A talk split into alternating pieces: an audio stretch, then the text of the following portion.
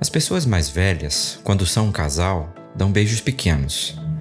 As pessoas novas costumam dar beijos mais longos, cheios de paciência. Eu não tenho muita paciência. Devo ter a alma mais velha, não sei. Também não acredito muito que beijar seja como construir prédios, embora alguns beijos pareçam cansar. Há casais que ficam mesmo sem ar, como quem andou a carregar tijolos. Não estou certa de que quero que me falte o ar ou de que quero carregar tijolos. Tenho muitas dúvidas. Quando me apaixonar, dizem-me, fico logo esclarecida. Aguardarei desconfiada. Não aceito as coisas à pressa. Preciso de pensar. Walter Hugo Mãe